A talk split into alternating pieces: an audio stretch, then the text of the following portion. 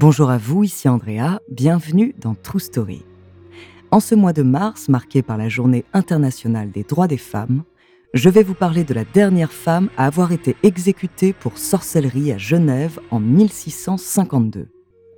Accusée d'empoisonnement, de pouvoir maléfique et de pacte avec le diable, elle pliera sous le poids de la rumeur sociale et d'un procès inéquitable alors qu'elle a tenté de se défendre jusqu'au bout.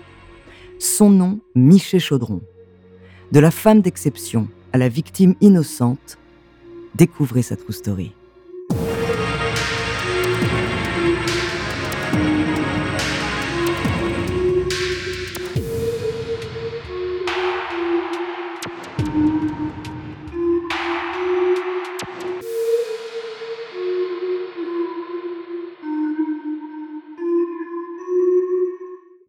Attention, cet épisode comporte des scènes de violence qui pourraient heurter la sensibilité des plus jeunes. Avant de commencer à vous raconter cette histoire extraordinaire, laissez-moi vous présenter notre partenaire.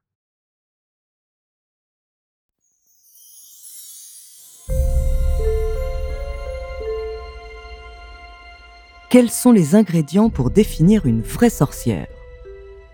Prenez une femme libre de sa destinée, libre de son corps à la vie originale, Ajoutez à cela qu'elle est étrangère, veuve, analphabète et catholique dans un pays protestant, et vous obtenez une coupable parfaite.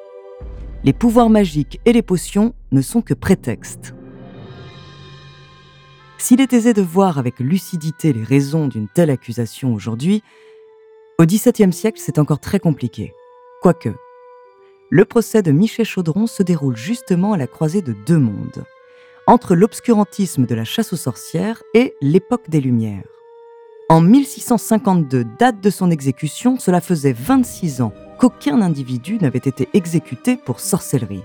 20 ans avant, ce sort était banal, 20 ans plus tard, il est inacceptable. L'affaire Miché Chaudron, ultime sorcière désignée, a donc été la dernière qui a ouvert une nouvelle ère.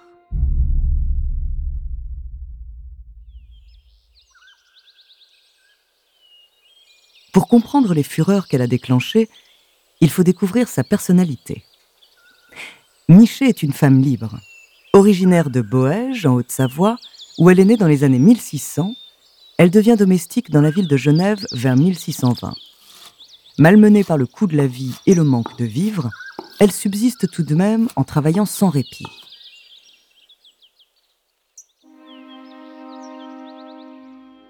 À l'âge de 37 ans, un accident de la vie s'abat sur elle. Elle apprend qu'elle est enceinte d'un valet, Jean Péliget, qui est décédé à l'automne précédent. Ce moment de liberté, elle le paie très cher, car elle est immédiatement incarcérée à la prison de l'évêché de Genève. Deux jours plus tard, la foudre de l'accusation s'abat à nouveau sur elle. On l'incrimine de paillardise pour avoir eu des relations sexuelles en dehors des liens du mariage avec un autre homme, Louis Ducret. Louis, c'est un ouvrier agricole avec qui elle entretient une relation. Mais le mariage n'était qu'en projet et déjà consommé. Les deux jeunes gens doivent alors demander pardon à Dieu et à la seigneurie genoux à terre, payer une amende bien au-delà de leurs moyens, et ils se voient bannis de la ville. Cela ne suffit pas à ébranler le jeune couple qui déménage dans la région de Tonon pour se marier et fonder une famille. Mais le sort s'abat à nouveau sur Miché. Alors qu'elle est enceinte de son époux légitime, elle perd leur enfant et quelques mois plus tard, c'est son mari Louis qui succombe à la peste.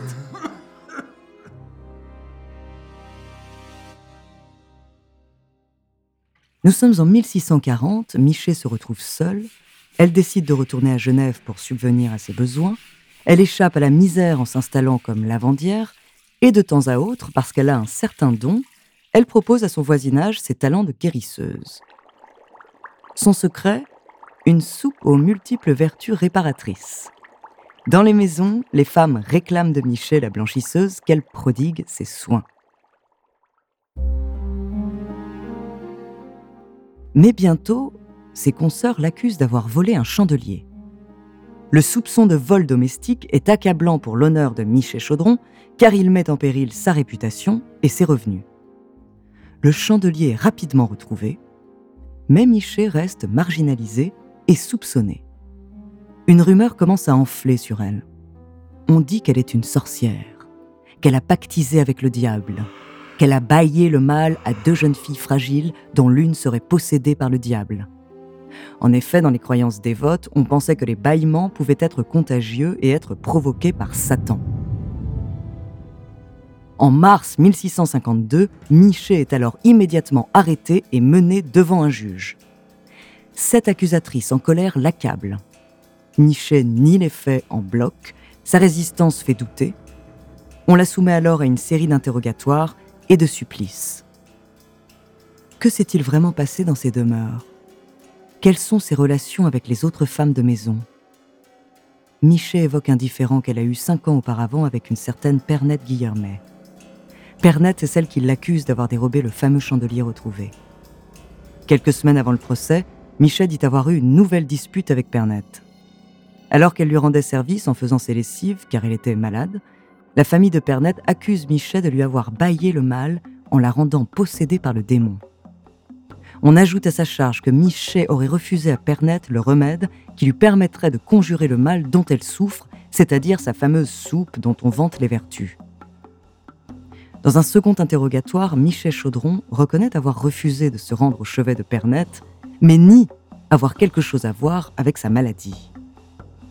La lavandière est questionnée des jours durant. Le juge veut savoir si elle est allée au sabbat et si le diable l'a marquée. Michel continue de nier. Les juges veulent la faire avouer. Alors on la dénude, son corps est rasé et passé au crible de la visite médico-légale d'experts qui recherchent la marque satanique sur elle. Ces marques, selon les croyances et les régions, pouvaient être un bleu ou un grain de beauté noir ou rouge sur un endroit du corps. Les premiers examens ne révèlent rien. On embauche alors deux nouveaux experts qui attestent qu'elle est en effet marquée par Satan.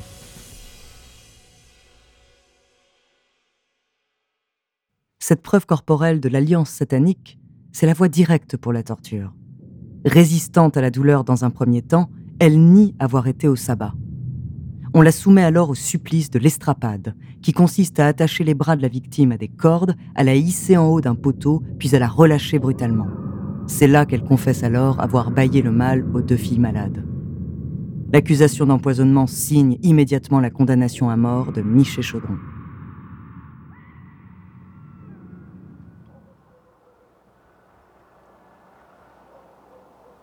Le 6 avril 1652, Michel Chaudron est la 70e et dernière personne exécutée à Genève pour sorcellerie.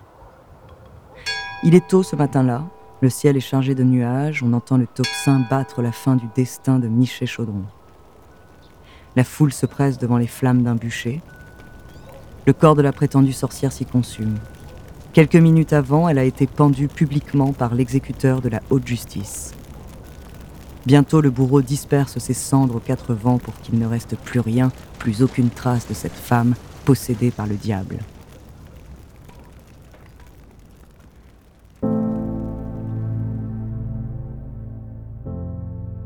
Ses biens seront confisqués et son décès ne sera pas inscrit au registre des morts.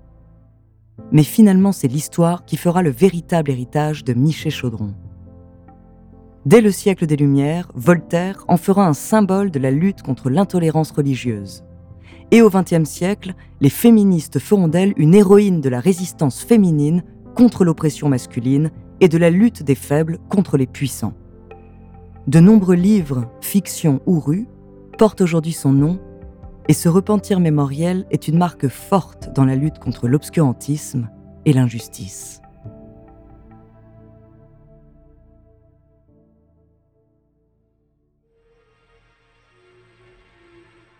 Merci d'avoir écouté cet épisode de True Story. La semaine prochaine, je vous parlerai d'une grande souveraine qui a traversé les siècles et dont on fête l'anniversaire. En attendant, n'hésitez pas à nous faire part d'histoires que vous aimeriez entendre en vous abonnant à Amazon Music ou bien sur votre plateforme d'écoute préférée ou via la page Instagram ou Twitter de Bababam. Nous nous ferons un plaisir de les découvrir.